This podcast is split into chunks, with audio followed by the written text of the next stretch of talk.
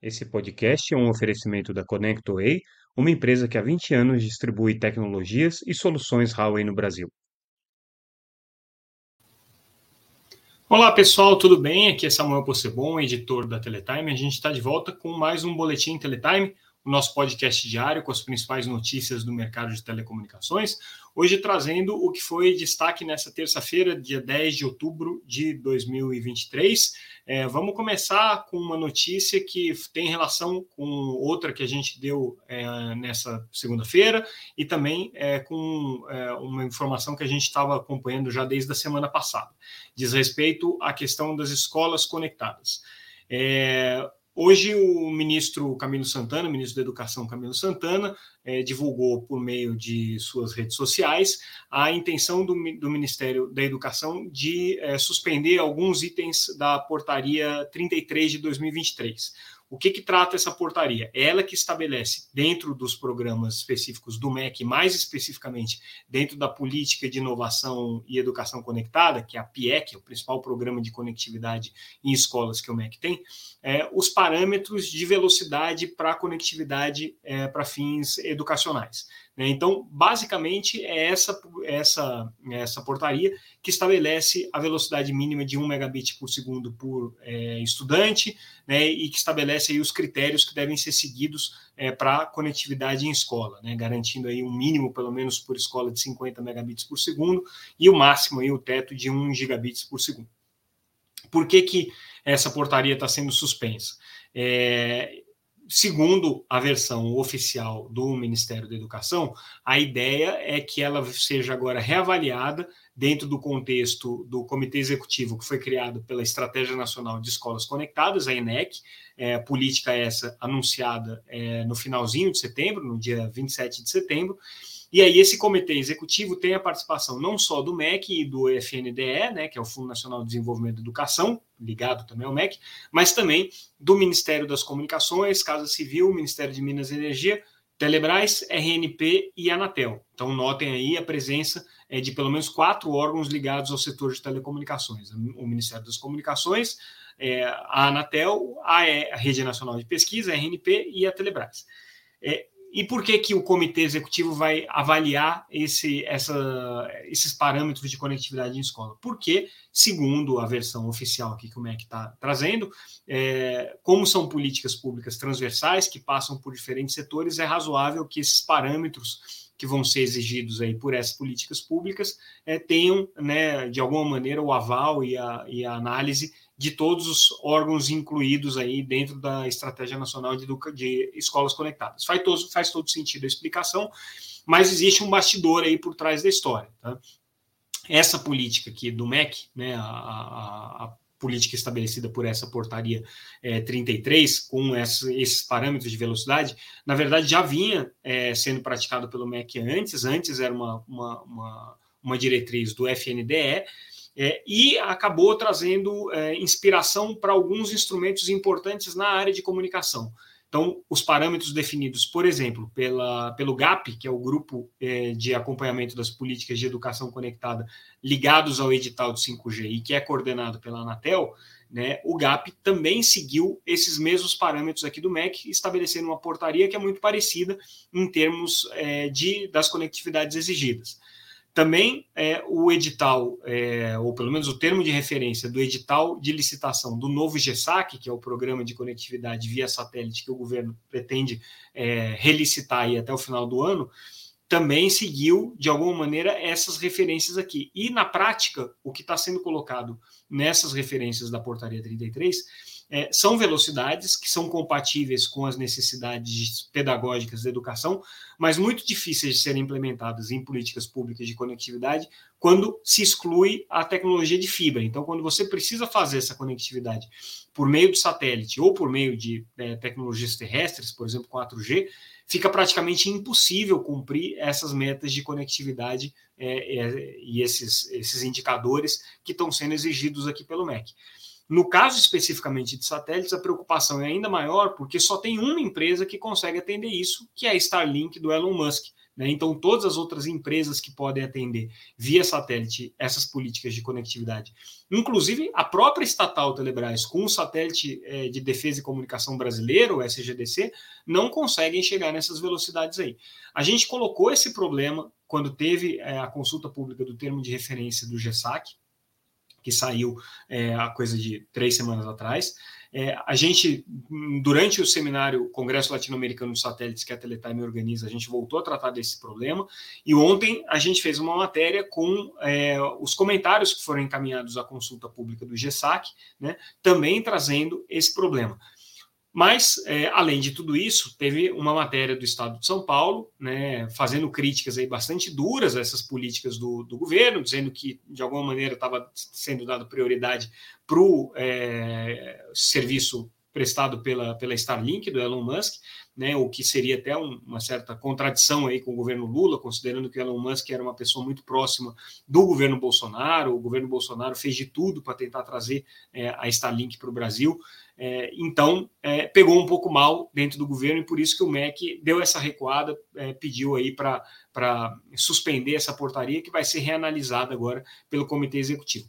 Muito provavelmente vai chegar né, numa indicação de velocidades é, parecidas com o que já estão na portaria 33, mas com uma é, talvez uma redação mais clara aí no sentido de permitir exceções no caso de você não ter como ter essa conectividade por fibra né, e ela precisa ser prestada por outras tecnologias. Aí, nesses casos, você tem que priorizar outros critérios, como competitividade é, nas licitações, né, melhor preço que pode ser alcançado, é, dificuldades geográficas que você tem para cumprir. Então, assim, é um equilíbrio entre é, o ótimo, que seriam esses parâmetros exigidos aqui é, até então pelo MEC, e aquilo que é possível dentro da realidade aí do mercado de telecomunicações, dentro do mercado de banda larga.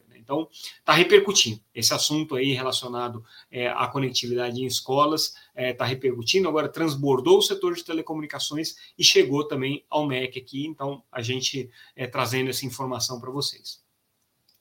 Falando um pouco né, de conectividade, políticas públicas, é, a Telebrás, né, que é a operadora do satélite geoestacionário de defesa e comunicação, e é hoje a prestadora é, é, oficial aí do, do programa GESAC, a, a viabilizadora do programa GESAC, não tem mais é, a prerrogativa é, legal de ser a contratada, a contratada é, prioritária do governo. Né? Isso aí existia até o governo Bolsonaro, é, no, no, meio do governo Bolsonaro, essa prerrogativa da Telebrás caiu por terra, foi revogado aí o, o decreto que dava esse poder para ela. Mas agora o Senado está querendo recriar e aí um projeto de lei é, é, elaborado é, pela, pela senadora é, é, professora Dorinha Seabra, do União, que é inclusive o mesmo, mesmo partido do ministro Juscelino Filho, é, na verdade, o projeto veio da Câmara, tá? Ele é de autoria do, do ex-ministro e deputado André Figueiredo, mas aí na, na, na no Senado, a professora Dorinha é, apresentou um substitutivo. Esse substitutivo foi aprovado, prevendo é, que a Telebrás tenha a prerrogativa de ser contratada de maneira prioritária pelo governo. E aí, como foi um substitutivo, volta agora para a Câmara. Mas, de qualquer maneira, a Telebrás pode reganhar via projeto de lei, que é esse, essa proposta que está em, em, discussão aqui, agora no, já aprovada no Senado e vai voltar para a Câmara, essa exclusividade, é, ou pelo menos a prioridade para ser contratada para programas de políticas públicas. Isso, obviamente, pode afetar, inclusive, a licitação do GESAC que está em curso aí. Né? É, então a gente tem que ficar de olho nessas é, novidades aí que o, que o Senado pode que o Congresso pode trazer para a gente. O Senado já aprovou, agora volta para a Câmara. É, lembrando sempre que essa relação entre Telebrás e governo é muito ciclotímica, né? Assim, a gente teve a Telebrás sendo recriada pelo primeiro governo Lula, sendo meio escanteada durante o governo é, Dilma, depois no governo Temer ela ganhou essa super projeção, podendo inclusive é, ser é, inclusive sendo é, é, é, elencada aí como, como fornecedora oficial, vamos dizer assim, do governo, né, prioritária para o governo.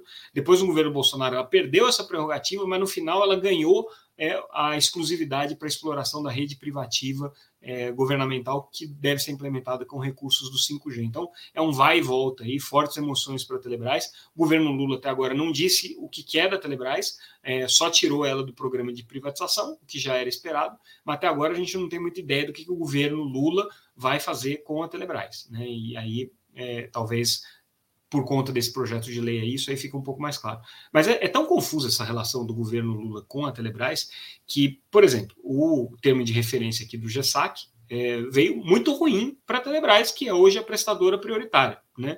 É, então, seria de se esperar que o governo desse toda a prioridade para a Telebrás. Mas a Telebrás hoje não tem como atender o GESAC dentro do que é o governo, porque o SGDC em alguns dos seus feixes aí, em algumas das regiões que ele cobre, ele já está saturado. Não em tudo, mas ele já está saturado. Então tem aí uma discussão, inclusive, sobre o que, que vai ser o novo SGDC. Mas até agora o governo não deu é, nenhuma é, referência um pouco mais clara do que, que papel a Telebrás vai ter. Apesar de que os indicados né, para comandar a estatal até esse momento são pessoas que têm a confiança do ministro Juscelino Filho e é, tiveram, né, por enquanto, uma trajetória aí muito próxima da história da Oi. Né? Então, né, se é que isso vai querer dizer alguma coisa aí, que a Telebrás pode vir assumir alguma função da Oi, isso aí né, é só especulação. Mas o fato é que o presidente da Telebrás é, foi executivo da Oi, né, presidente do, um dos conselheiros da Telebrás foi presidente da Oi, então é, tem aí um, uma, um conjunto aí de, de nomes é, próximos ao operador. Falando agora um pouco sobre regulação de internet, o presidente da Anatel, Carlos Baigorre, voltou a sua peregrinação agora no Congresso para defender o papel da agência. Verdade seja dita que ele também defendeu o papel do CAD é, nesse, é, nesse, nessa função de ser o regulador do ecossistema digital. É, o Baigorre participando aqui de uma audiência pública da Frente Parlamentar da Mulher Empreendedora na Câmara dos Deputados. É, defendeu né, o, o, as prerrogativas que estão estabelecidas ali para a Anatel no projeto de lei do deputado João Maia, o 2768 de 2022, defendeu o papel da agência né, para aplicar sanções é, sobre é, os, os, prestadores de serviço é, de, de valor adicionado, né, over the top, que seria de alguma maneira aí a grande ainda a grande novidade aí do projeto do deputado João Maia, né, é, sendo aí o intermediador das relações entre teles e essas empresas de internet, né, é, e defendeu também que essa atuação toda aconteça é, em conjunto aqui com, com, com, o CAD, que cuida das questões concorrenciais. Ele ressaltou nessa audiência pública as assimetrias regulatórias que existem hoje entre o setor de telecomunicações e o setor de internet, e veio com toda né, a, a, a, cartilha ali de argumentos que ele já tem desenvolvido bastante, o Baigorre é, defendendo aí fortemente essa, essa revisão e essa ampliação dos papéis da Anatel, é, e agora fazendo isso publicamente ali no Congresso Nacional em audiência pública. É, falando em audiência pública, na verdade, agora uma consulta pública do, do da Secretaria de Direitos é, Digitais, é, do, de políticas digitais né, e, e, e, políticas e direitos digitais da Secretaria de Comunicação é, da Presidência da República, da SECOM.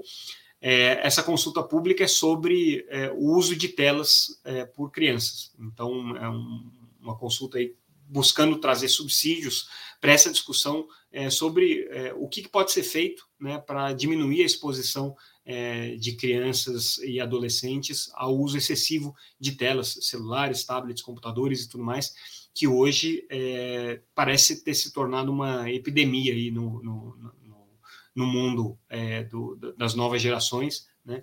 cada vez mais dificuldade de conseguir é, fazer com que essas é, crianças e adolescentes é, se desvinculem né, do, do, celular. Isso tem muito a ver também com algumas campanhas que as próprias operadoras de telecomunicações já fizeram sobre o uso consciente dos smartphones e tudo mais. Então, é uma grande dificuldade aqui. Aí o que o governo está querendo fazer é entender um pouco mais o problema para eventualmente né, estabelecer algum tipo de política pública, campanhas é, públicas que possam ser feitas com relação a isso aqui, porque não é só a questão né, do, do, dano causado pelo consumo excessivo de telas, mas a exposição né, de crianças e adolescentes a todo um conteúdo que está é, tá disponível na internet que eventualmente tem efeitos nocivos também, né? É, já vista aí as, as questões todas que já estão sendo discutidas de desinformação né, e de, e de é, manipulação de opinião por meio de redes sociais. É, desktop, a provedora de internet é, de pequeno porte, anunciando aí que conseguiu um financiamento de 50 milhões de reais junto ao BNDES, importante isso, o BNDES é, tem sido muito tímido na questão de liberação de empréstimos é, para o setor de telecomunicações, e aqui especificamente a Desktop, que é uma empresa aberta em bolsa, conseguiu né, fazer essa capitalização aqui junto, junto ao banco. É, o, os recursos aqui, obviamente, vão ser utilizados é, para investimentos é, em infraestrutura, né? Esse aqui é o principal objetivo. É, e, e, a ideia é que ela possa é, ampliar aí a sua, a sua cobertura, inclusive fazendo é, investimentos em equipamentos e, e, cabos nacionais. Tá? As condições colocadas aqui pelo BNDES são prazo de carência de 36 meses, 120 meses para para o repagamento desse empréstimo, que tem aí como taxa a TR mais é, 4,34% ao ano. Né? Então, essa é aqui a, a, as condições conseguidas pela desktop. E a gente finaliza o nosso boletim falando sobre a ampliação da rede de fibra da Um Telecom em Pernambuco, para atender o Tribunal de Justiça de Pernambuco. A Um é uma é, empresa operadora que tem como foco o atendimento ao mercado corporativo, muito forte no Nordeste, né? É, e agora com essa ampliação aqui, é, atendendo justamente um contrato que foi é, vencido aqui junto ao Tribunal de Justiça é, da casa de 8 milhões de reais a ideia da UM é conseguir fazer ampliação dessa infraestrutura que ela tem para poder atender e, obviamente, com essa, com essa cobertura adicional que ela faz, ela é, passa a atender mais municípios, robustece a sua infraestrutura e passa a ser é, uma, uma empresa ainda mais forte no cenário competitivo nordestino, principalmente em Pernambuco, em que a UM tem uma presença muito forte. Né? Então, é, aqui ela vai se fortalecer ainda mais com essa rede, com essa infraestrutura que vai ser implementada agora para atender esse contrato com o Tribunal de Justiça de Pernambuco. E com isso, a gente encerra o nosso boletim de hoje. Ficamos por aqui. É, nessa é, quinta-feira a gente vai ter feriado, então não deve, não deve ter nenhum boletim. Se acontecer algum fato extraordinário ao longo dessa quarta-feira, a gente volta é, com um boletim excepcional, mas é, se tudo correr bem e a gente puder descansar durante esse feriado, a gente vai retornar o nosso boletim semanal só na próxima segunda-feira. Então, ficamos por aqui. Mais uma vez, como sempre, eu agradeço a audiência e a preferência de vocês. Lembrando é, que é importante que vocês se inscrevam no canal para receberem as nossas notificações. É, lembrando também que vocês podem se inscrever no nosso site www.teletime.com.br para receber a nossa newsletter diretamente no seu e-mail e acompanhar a gente sempre pelas redes sociais.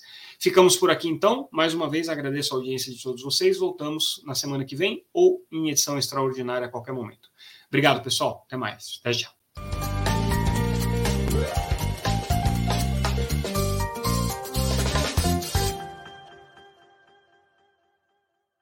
Esse podcast é um oferecimento da ConnectWay uma empresa que há 20 anos distribui tecnologias e soluções Huawei no Brasil.